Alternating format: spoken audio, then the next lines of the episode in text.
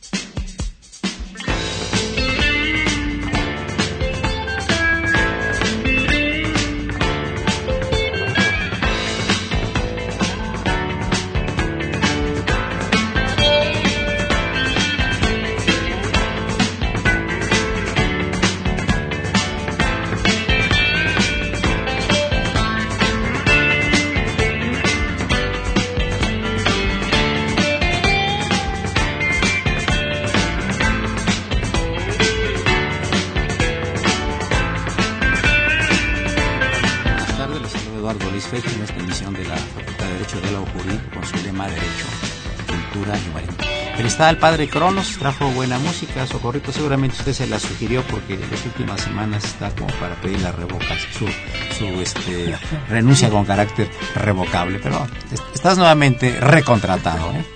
Pues un gusto tener aquí a dos distinguidísimos profesores de la facultad y una invitada de uno de ellos. Me refiero al querido maestro don José Barroso Figueroa.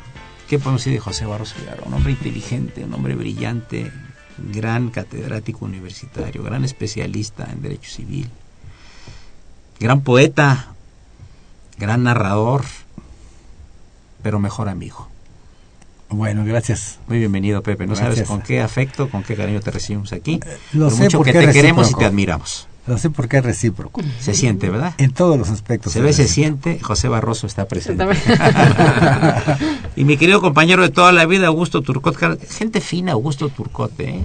Sabes que hay pocos maestros tan finos como Augusto. Es una gente educada, correcta, cariñosa, siempre se preocupa por los demás amigos, compañeros de la facultad, por los alumnos para mí cada que lo veo es un gusto. Siempre es un gusto y ya tenemos más de 50 años estarnos viendo casi diario, así que el gusto se renueva diariamente. Augusto, bienvenido a los micrófonos. Muchas gracias, mi querido Lalo. Es recíproco el afecto que nos tenemos. Desde el primer día de clases, yo creo que en, en ese grupo número 5, en 1959, iniciamos nuestra amistad, que ha durado con mucho respeto, con mucho afecto y con mucha confianza. Y pues yo siempre te agradezco tus consejos porque han sido muy valiosos para mí. Gracias. Eh, los que me has eh, procurado. Y además está delatando en público nuestra edad, cosa que la tenía yo en un secreto bastante cerrado. Y traes una invitada a la casi abogada Beatriz Tobar Ramírez. Platícanos por qué invitaste a Beatriz Tobar Ramírez. Bueno, Beatriz eh, Tobar es una excelente alumna con un alto promedio en la facultad que está por presentar su examen en la modalidad de alto rendimiento. Yo soy el presidente de su jurado y el tema que le encargué que desarrollara, como es eh, parte del, del, examen que va a presentar, es este el, tema de arrendamiento de vientre o, o maternidad subrogada y tomé la decisión de invitarla pues porque creo que es muy gratificante para los alumnos que se han esforzado durante toda la carrera en sacar excelentes calificaciones, que además eh, la facultad los premia otorgándoles eh, salones, aulas eh, muy trascendentales en, en, la facultad, como es la, la Jacinto Payares o el Semper, que son recintos que están nada más destinados a eventos muy, muy especiales y se les otorga a los alumnos que presentan este tipo de examen, pues también tomé la decisión de que poderla hacer participar en un programa de radio tan importante para nosotros en la facultad, para que sirva también de estímulo para los demás alumnos y vean lo importante que es esforzarse y tener un buen promedio y, y, tener calificaciones de alto rendimiento durante toda la carrera, que no es fácil, ¿verdad? Muchas gracias. Y por supuesto nos acompaña Marilú González Covarrubia, nuestra conductora alterna. a quien le damos la bienvenida, que está muy ocupada ahí escribiendo sus memorias. Estás muy joven para escribir tus memorias.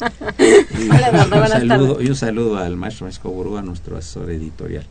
Y los teléfonos, por supuesto, para las llamadas, ¿verdad? Claro que sí, le recordamos los teléfonos en cabina 55 36 89 89 y Lada sin costo 01800 50 52 688. Bueno, nuestros invitados de hoy, amigos del auditorio, traen dos temas torales muy interesantes.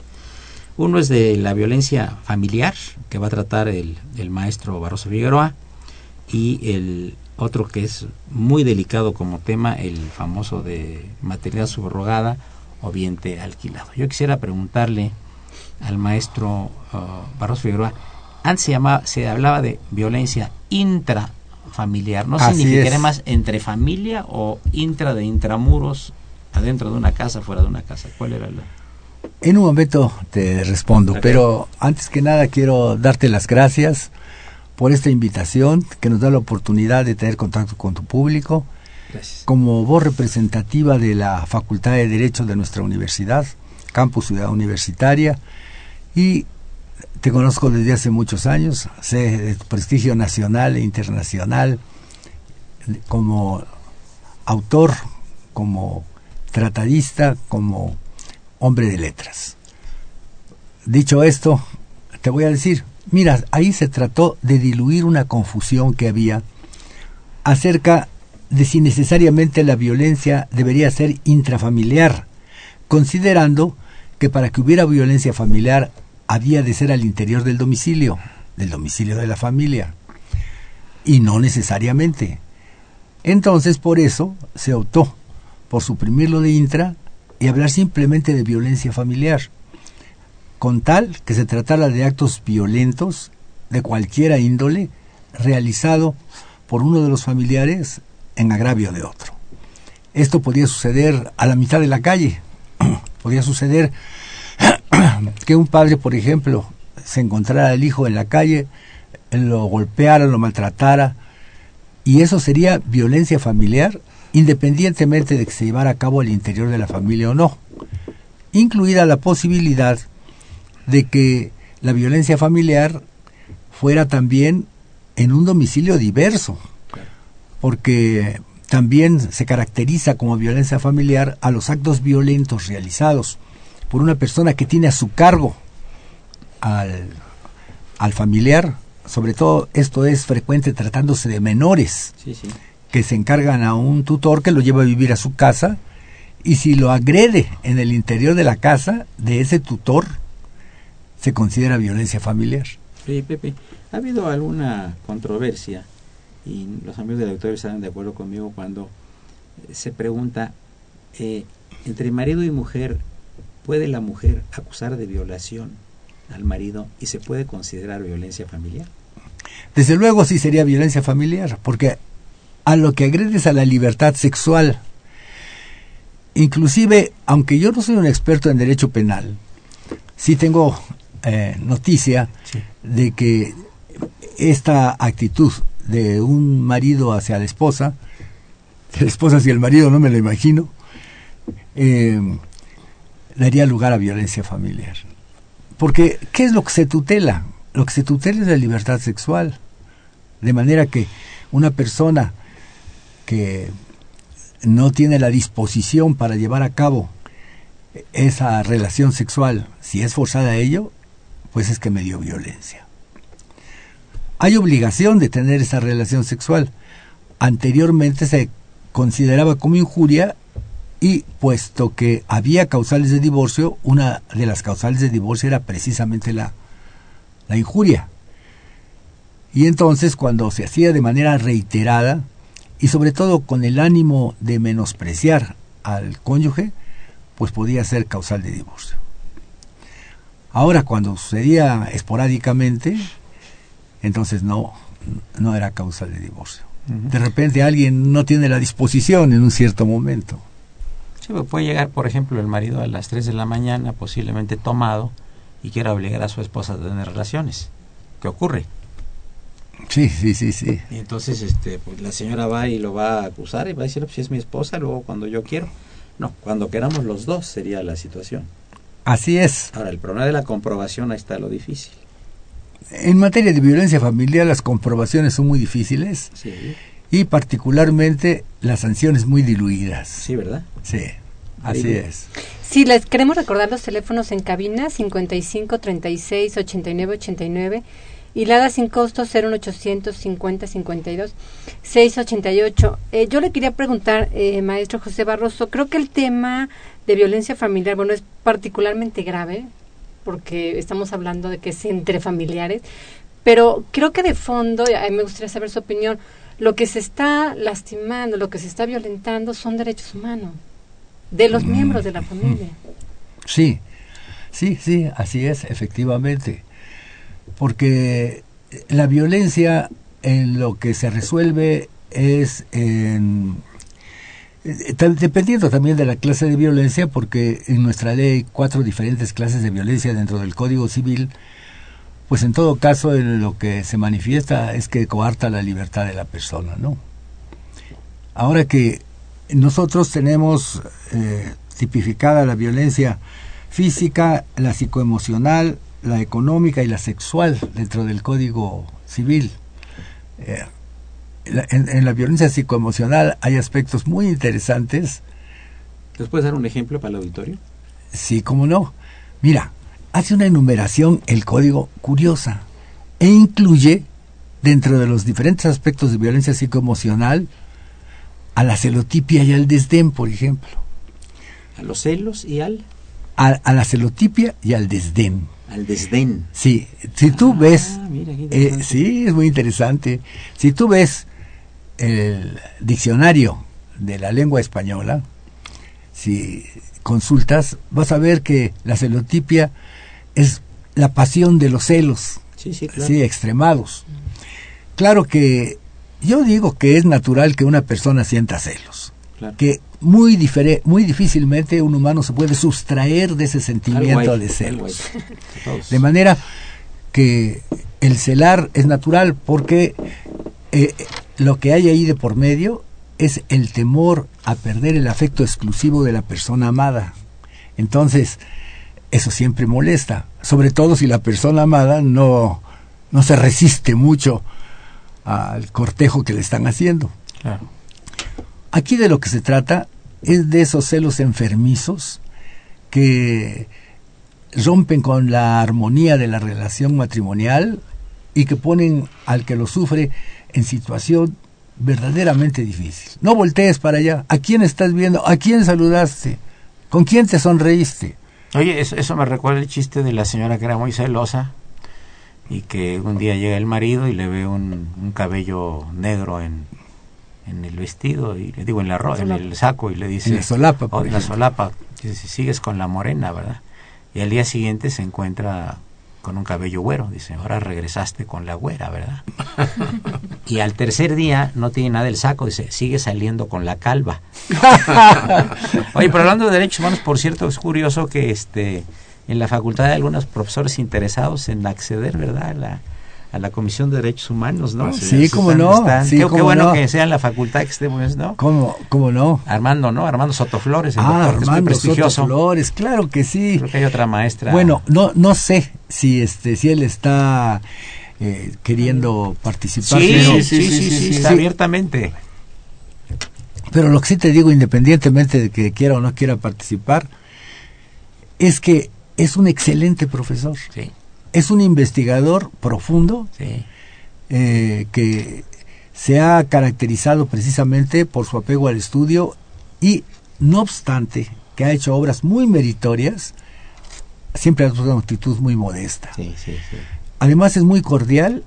Yo le tengo una enorme simpatía porque tiene un sentido de la justicia tan especial, Armando, tan eh, es una intuición en él, Interesante. de manera que, de manera que, ojalá, yo creo que sería una ganancia no para él, sería una ganancia para México.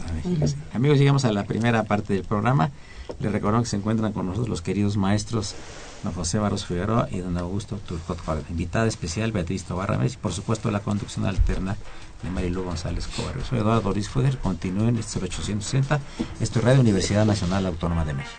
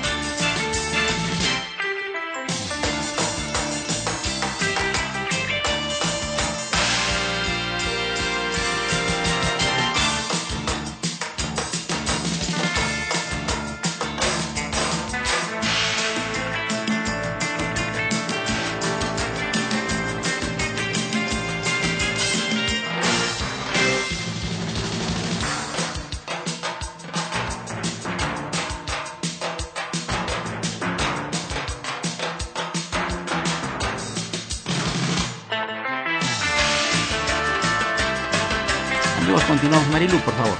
Sí, claro, tenemos unas llamadas del auditorio. Una pregunta es, en caso de divorcio y el padre es insolvente o se declara así, ¿cómo queda protegida la mujer? Otra pregunta, ¿a qué instituciones puedo acudir si sufro violencia familiar? Y otro es un saludo al maestro Turcot de parte de Fanny Estrada. Muy bien. Eh, maestro, eh, yo quería preguntarle, eh, maestro José Barroso, eh, estábamos hablando del tema de violencia familiar, eh, pero particularmente en, su especialidad es en materia civil. ¿Cuáles serían, digamos, los temas álgidos eh, de violencia familiar, pero enfocados a lo que es derecho civil? Bueno, eh, lo que sucede es que la violencia familiar es algo muy recurrente en nuestro medio. ¿eh? En, una, en un estudio llevado a cabo por INEGI acerca de cuántos hogares habían vivido episodios de violencia familiar, resulta que el 34% eh, de, de las familias han vivido episodios de violencia familiar. Eso quiere decir que una de cada tres familias se ha visto afectada por esto. Entonces, pues el, problema es muy grave. Y como decía yo, la violencia familiar tiene una pluralidad de manifestaciones. De modo que los temas relacionados tienen que ver con la violencia física propiamente, la violencia psicoemocional que tiene caracteres psicológicos y que se traduce en la degradación de la autoestima de la persona, así como eh, incluso podría causarle lesiones de carácter psicológico. La violencia económica, que también es muy frecuente, cuando a través de la no administración de los medios económicos pretende quien es el proveedor del hogar imponer su criterio, condicionando incluso los satisfactores más in, inmediatos e importantes necesarios al sometimiento. Pero, y curiosamente, eh, la ley habla no solamente del el proveedor, sino incluso del control de los medios económicos y esto podría ser la familia en la familia la esposa por ejemplo. Se ven casos en que llega la esposa al lugar donde trabaja su marido y está esperando ahí que le entreguen el cheque del cual lo despoja inmediatamente y lo administra a su voluntad. Entonces hay una serie de problemas ahí en gran número y complejos que hacen de la violencia familiar algo que se manifiesta en muchas formas y que se traduce finalmente en la imposición de uno de los miembros de la familia sobre algún otro o incluso sobre toda la familia. Quería preguntarle al maestro Augusto Turcot, este asunto del, vientre alquilado, ¿puedes poner un caso para que lo entienda bien nuestro auditorio en qué consiste? Eh, hacer la introducción para que también dé su opinión la señorita Tobar, por favor. Pues realmente, dados los avances que existen actualmente en materia científica para poder llevar a cabo la procreación para personas que se ven impedidas de esta situación, eh, se han establecido algunos casos, el que más se conoce es un caso que se presentó en los Estados Unidos, en California, hace ya bastantes años, de un matrimonio que no podía tener hijos y consiguieron, pusieron un anuncio en el periódico para que alguna persona proporcionara su vientre para que pudiera, pudieran tener descendencia. Eh, este caso fue muy sonado porque la persona esta se le pagó una cantidad muy significativa porque prestara su vientre y, y tanto al inicio del, de la gestación como al final de la gestación se le retribuyó económicamente con cantidades pues importantes sobre todo para nosotros como sería la cantidad de 10 mil dólares por cada etapa. Y sin embargo se le pagó y se combinó muy bien los términos bajo los cuales iba a llevar a cabo esta situación. Pero cuando nació el, el producto cuando nació el niño la señora se negó a entregarlo y en principio lo registró inclusive a nombre de, él, de, ella y de su esposo. Desde luego esto hubo un juicio muy, muy importante, muy largo, en que finalmente les dieron la razón a, a los que habían rentado el vientre, a los arrendadores, y consecuentemente pues esto trajo una gran inquietud en, en muchas partes eh, sobre todo en Estados Unidos en, esa época estamos hablando más o menos de 1965 y trajo como consecuencia que se estableció la necesidad de regular este tipo de ¿Y qué pasó con, el, niño? Finalmente se quedó la pareja que, que, había rentado el vientre de la madre esta, de la señora esta, y, y, y, le fue entregado. Y entonces en los estados de California, este, eh, Maryland y Illinois se reguló, se reglamentó esta, esta, este contrato y se ha tratado de regular y se ha tratado de, de, establecer eh, un sistema eh, adecuado en países europeos y pues prácticamente ninguno de los países europeos lo han aceptado ni Alemania, ni Italia, ni Francia, ni Inglaterra. Realmente los únicos países que han establecido esta situación han sido los tres estados que hay en, esta, en Estados Unidos a los que nos acabamos de referir.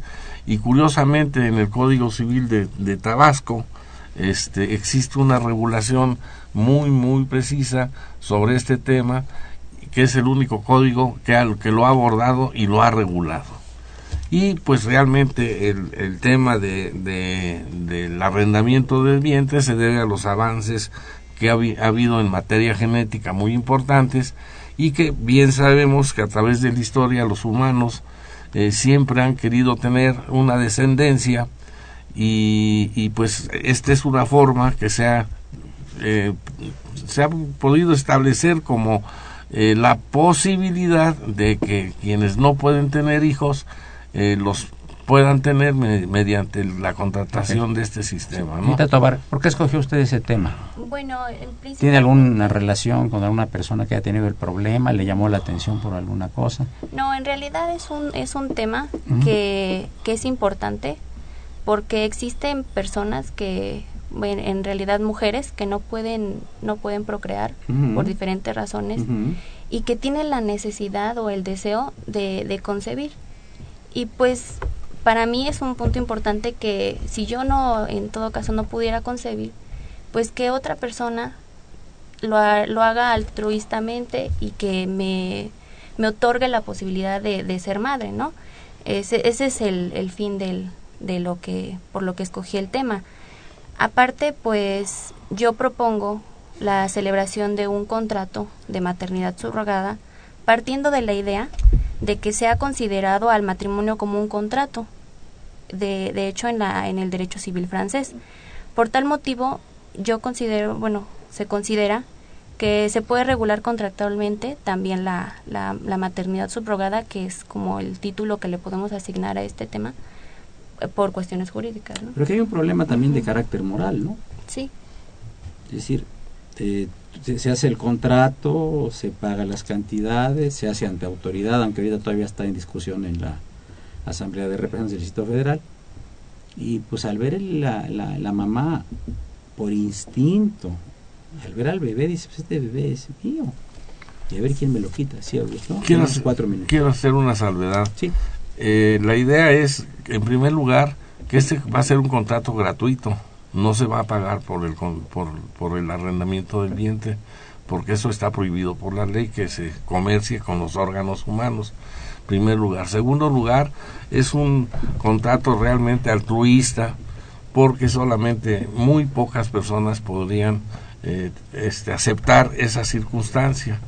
Y en tercer lugar, quienes aceptaran esta situación, aceptaran esta circunstancia, lo único eh, que se les tendría que señalar y establecer desde el principio es que es gratuito el, contrato, que está regulado y que debe de, solicitarse eh, o presentarse eh, la solicitud ante el juez del registro del registro civil para que exista la constancia previa de que se está llevando a cabo esa gestación y la obligación de los padres que están ordenando que se lleve a cabo esa gestación, sí estarán obligados a proveer de todo lo necesario para la evolución del parto, de todos los medicamentos y todas las atenciones que médicamente se puedan dar para que se lleve a cabo este evento.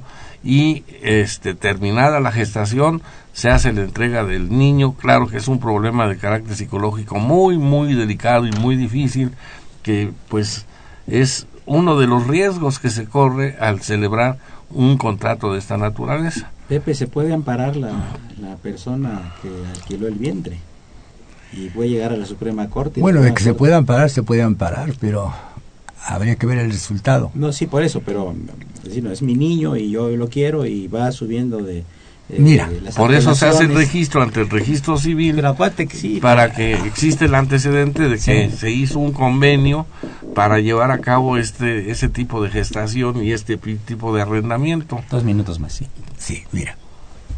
Bueno, yo creo que dos minutos no van a ser suficientes para lo que voy el siguiente corte le continuamos. Sí. Mira, esta cuestión de la, la subrogación de vientre o, o del vientre arrendado es una cuestión sumamente delicada.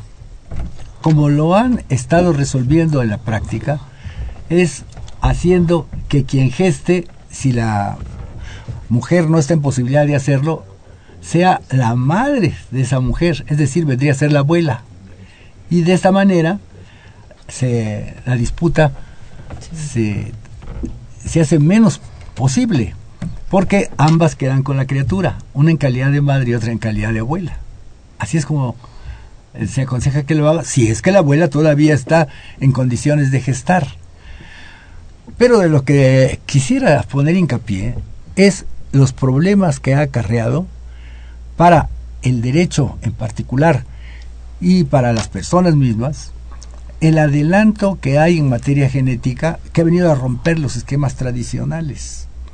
Fíjate, en esa obra que se llama Un Mundo Feliz, donde Aldous Huxley presenta un mundo perfectamente organizado, señala que señala que un mundo que va a, a, tener lugar allá por el año 730 DF, después de Ford, una nueva cuenta de los años.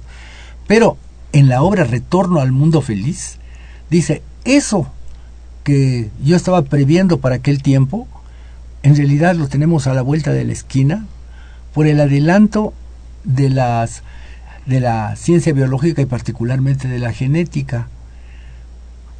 Y apenas habían pasado entre la primera y la segunda obra, una era de los 20 y otra de los 50, unos cuantos años. Realmente es verdaderamente sorprendente lo que ha ocurrido. Me gustaría proponerte una situación con detalle, pero no creo que alcance ya en este bueno, vamos a dar paso al, al, al, al, fondo musical que viene por cortesía del padre Cronos y después podemos continuar con el tema en el que van a estar involucrados ustedes tres. Sí, sí, pero me, me, gustaría otro hacer, programa más no, adelante. Ha, no, hacer esta esto que voy a decir ahorita. Terminando el corte Ter, musical. Terminando el corte, sí. Bien, bien, el corte musical. Les recordamos que se encuentran el maestro José Barros Figueroa, el maestro Augusto Turcot Cárdenas y la licenciada Beatriz Tobar Ramis, por supuesto, la conducción alterna de Marilu González Covarrubias. Gracias.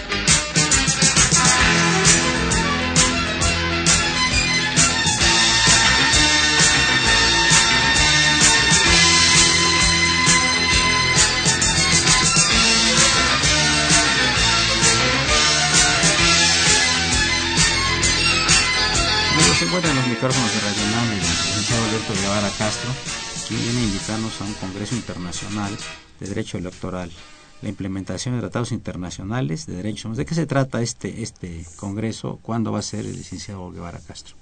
¿Qué tal? Eh, muy buenas, buenas tardes, doctor. Muchas gracias por el espacio. Gracias a Radio UNAM también por ofrecernos la oportunidad de compartir con la comunidad universitaria y con su audiencia eh, este Congreso Internacional de Derecho Electoral que se llevará a cabo los días 23, 24 y 25 de octubre, es decir, este, este miércoles, jueves y viernes, en el Museo Nacional de Antropología e Historia, en el Auditorio Jaime Torres Bodet.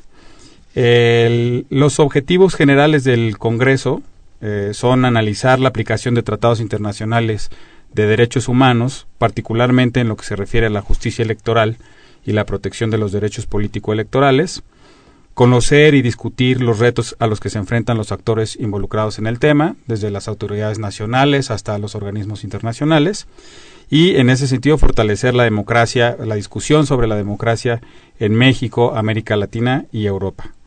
Para contextualizar este evento, es importante mencionar que participarán autoridades de la Comisión de Venecia, que es el órgano consultivo del Consejo de Europa en materia constitucional, y de la que México eh, tiene representación a través de eh, la magistrada María del Carmen Alanís Figueroa, el magistrado Manuel González Oropesa, eh, por parte del Tribunal Electoral, así como los respectivos expertos por los distintos Estados miembros. Eh, el objetivo, como ya decía, era discutir la implementación de los tratados de derechos humanos, en particular lo que se refiere a derechos político-electorales, y para ello participarán el, canciller eh, José Antonio Miz Curibreña, eh, el presidente de la Comisión de Venecia, Gianni Buquiquio, autoridades, por ejemplo, como el director de la ODIR, que es la, Organización para los Derechos Humanos de, el organismo de Europa encargado de la seguridad y la cooperación em, en esa región, que tienen actividades de observación electoral, contribuyen con la generación de conocimiento para la protección de los derechos ciudadanos, así como muchos otros académicos de la Universidad de Yale, por ejemplo. Vamos a, vamos a repetir, este, señor licenciado, eh, Guevara Castro, nada más este las fechas eh, y, el lugar, por favor, ¿sí? Cómo no. Eh, las fechas son 23, 24 y 25 de octubre. se va a llevar a cabo en el Museo Nacional de Antropología e Historia, en el auditorio Jaime Torres Bodet. ¿Con qué horario? A partir de las 9 de la mañana hasta las 17 horas o 18 horas, dependiendo del día. Eh, digamos, el, viernes tenemos un horario reducido hasta las 14.45, pero es un, un, evento que se lleva a cabo esos tres días a partir de las 9 de la mañana. Agradecemos mucho al licenciado Guevara Caso su presencia y ya están amigos enterados de este Congreso Internacional de Derecho Electoral. Muchas gracias por su presencia y la mejor de las tardes. Muchísimas gracias, doctor. Gracias. Buenas tardes. Bueno, continuamos amigos del auditorio. Entonces nos estábamos peleando muy fuerte aquí el Marzo Barroso Figueroa y yo por el tiempo. Pero yo, yo, yo cedo ante, ante, ante tu fuerza académica e intelectual, yo cedo. A ver, si continuamos con tu... ¿Cómo no? Mira, vamos a, imaginar la siguiente situación. Vamos a, imaginar que una mujer desea ardientemente ser madre y que por deficiencias fisiológicas no lo puede conseguir. Entonces, consigue que una primera mujer le done un óvulo y consigue que otra se lo geste. Vamos a suponer que transcurre el plazo de la gestación y finalmente se alumbra a un bello bebé. En un momento dado, que no se pusieran de acuerdo las tres y alegaran sus derechos para considerarse madres, ¿quién sería la madre? Una de ellas, la que gestó, porque incluso el certificado de nacimiento que le va a servir para el acta de nacimiento ella es la que va a aparecer. La mujer que proporcionó el óvulo, porque se dice que el parentesco consanguíneo consiste, y eso lo dice el código, personas que descienden unas de otras. Y las características genéticas de esa persona son las que tiene el, el, nacido. Y la tercera, tanto por el principio pacta sunt servanda, que los pactos deben ser obedecidos, ella fue la que hizo los arreglos para el nacimiento de la criatura, como que también el parentesco se da porque alguien eh, en, en los casos de maternidad asistida, haga las gestiones necesarias para que pueda nacer la criatura. Entonces, hay tres aspirantes a madres. Vamos a suponer que las tres están casadas. Entonces, cada uno de los padres, de acuerdo al principio, patris es quem nuptie demostran, reclaman la paternidad. Pero resulta que en realidad la mujer fue fecundada con el semen de un donador.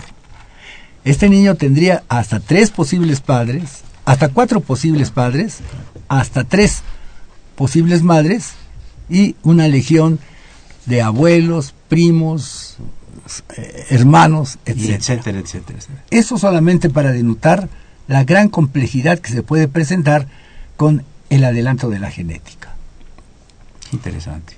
Y las tres tendrían, las tres madres tienen argumentos para, Claro, para reclamar, sostener su maternidad. Cuando decías, y, y podría pedir amparo, bueno, cada una podría defender sus derechos de la manera que mejor le pluguiera, ¿no? Pero que tienen fundamentos legales para sostener su maternidad, los tienen. La cuestión de, eh, de la mujer que gestó, esa es una cuestión que todavía está en proceso de si se aprueba o no se aprueba la ley, y precisamente a eso se está refiriendo nuestro distinguido maestro Turcot y la alumna, brillante alumna que hoy nos acompaña. Augusto, ¿cuál es tu opinión al respecto de lo que Bueno, comenta el mira, maestro? realmente yo creo que, es- desde luego que el ejemplo que está dando el maestro Barroso es muy, muy interesante y es un planteamiento jurídico muy, muy, muy, muy eh, importante y atinado, ¿no? Pero precisamente en, en el tema que nosotros estamos tratando de, de, de proponer para que se lleve a cabo, tiene sus restricciones. Que en primer lugar, los que son los padres deben de ser padres identificados y son los que van a aportar tanto el óvulo como el esperma. Y en segundo lugar, que va a haber una regulación específica y especial para llevar a cabo este acontecimiento. ¿Cuál va a ser esa regulación específica comercial? Pues la presentar la solicitud ante el juez del registro civil para que se tome nota de los de quiénes son los progenitores y de quién es la mujer que va a, prestarse para que se lleve a cabo esta gestación. Y también se establece en, en el contrato que en el momento que el niño nazca será presentado y entregado a los padres inmediatamente para que estos lo registren y que exista el antecedente eh, jurídicamente de que se está permitiendo esa gestación y que la mujer tiene la obligación de entregar al hijo concebido inmediatamente a los padres y estos serán los que le darán el nombre y el apellido para que se establezca la, la relación eh, familiar. eh, Paternofilial. eh, pa- Paterno, maternofilia. en primer. Y en segundo lugar, no hay, no hay problema porque realmente los que están aportando el óvulo y el, y el, y el esperma son los padres realmente, la persona que va a prestarse a este, a este contrato o a este desarrollo, pues es una persona que única y exclusivamente va a servir para que se lleve a cabo el, la gestación y el desarrollo del niño. Y no intervienen ya más personas, solamente intervienen los interesados. Beatriz, eh, me gustaría mucho saber tu opinión. Eh, ¿Cómo po- propondrías tú que podría resolverse toda esta complejidad en la legislación para poder resolverlo? Sí, referente a lo que dice el maestro Barroso Figueroa, dice que la, el parentesco por consanguinidad es un vínculo que existe entre personas que descienden de un tronco común. Si bien el artículo 293 del Código Civil del Distrito Federal establece también que existe parentesco por consanguinidad entre el, hijo producto de reproducción asistida, que en este caso podríamos considerar la maternidad subrogada, y el hombre y la mujer, o solo esta, que haya procurado el nacimiento para, que para atribuírsele el carácter de progenitores o progenitora. Y además, haciendo referencia a la, a, la, a la donación de un óvulo o un esperma, este mismo artículo establece que, que fuera de este caso, la donación de células germinales, que es a lo que se refiere óvulo y esperma, no generan parentesco entre el donante y el hijo, producto de la reproducción asistida. Entonces ahí se desvirtúa mucho la posibilidad de, de poder este inter- in- interponer un juicio en, sobre la maternidad o paternidad. Pero si bien existe el derecho y nosotros tenemos la posibilidad de en cualquier momento decir lo que nuestro, a nuestro derecho nos convenga y, presentar el juicio.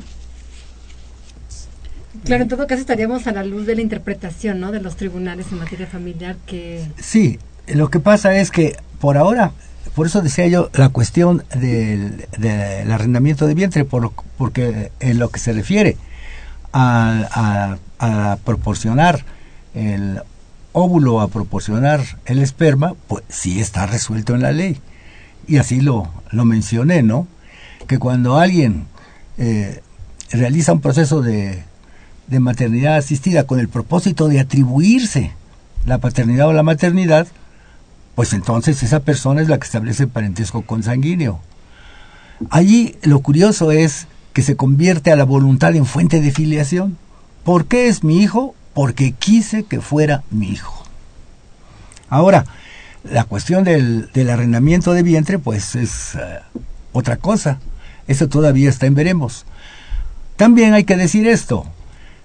Para lograr esa solución que, acabamos de ver que se propone, es necesario que efectivamente el, el esperma y el óvulo tengan esa procedencia.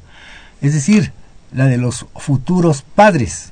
Pero hay que considerar que el, el problema puede ser precisamente que la mujer no ovule o que el marido sufra una enfermedad como por ejemplo la asospermia, que es la pobreza del líquido seminal, de manera que no engendre. Las mujeres conciben, los hombres engendran y entre los dos procrean. Entonces, esa mujer, si no le permitimos que consiga el óvulo, pues va a resultar frustrada en su deseo de ser madre. No se llega a la consecución de la finalidad que se busca o el marido no va a poder ser padre, pues precisamente por esa circunstancia de la pobreza de su líquido seminal. Interesante. Sí, tienes dos minutos. Por Hay una cosa que es muy importante que, que debemos de anotar. El principio que nosotros proponemos es que sea la pareja la que aporte este los el esperma y el óvulo para que pueda ser este eh, concebido en, el vientre de otra persona, número uno. Número dos, que eh, realmente los que están aportando el, esperma y el, y el óvulo, el impedimento que tienen es porque la mujer no puede eh, llevar a cabo el proceso genético del desarrollo total del, del, del embarazo y, y, solamente las personas que tengan la capacidad de, de, otorgar el esperma y el óvulo pueden celebrar este este no hay aquí no hay donación de terceros ni donación de esperma ni donación de óvulo. Tiene que ser necesariamente los padres quienes aporten las las eh, células primordiales se resuelve el problema a la mitad. llevar a cabo el, el este el contrato de arrendamiento, como se le está llamando. llegamos a la penúltima parte del, del programa. Eh, les recordamos que se encuentran en cabina los prestigiosos juristas José Barroso Figueroa y Augusto Turcot así como la licenciada Beatriz Tobar Ramírez. Continuamos en unos momentos. Gracias.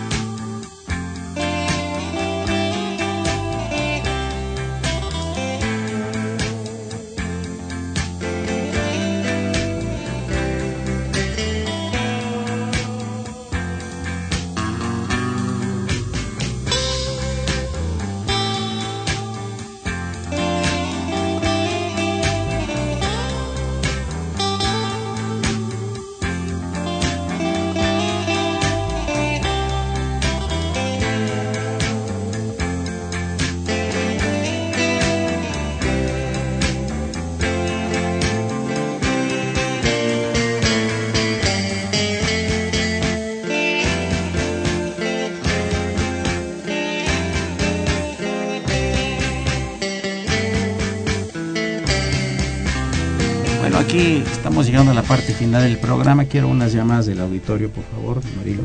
Sí, claro que sí. Eh, también quisiera hacer una invitación al auditorio.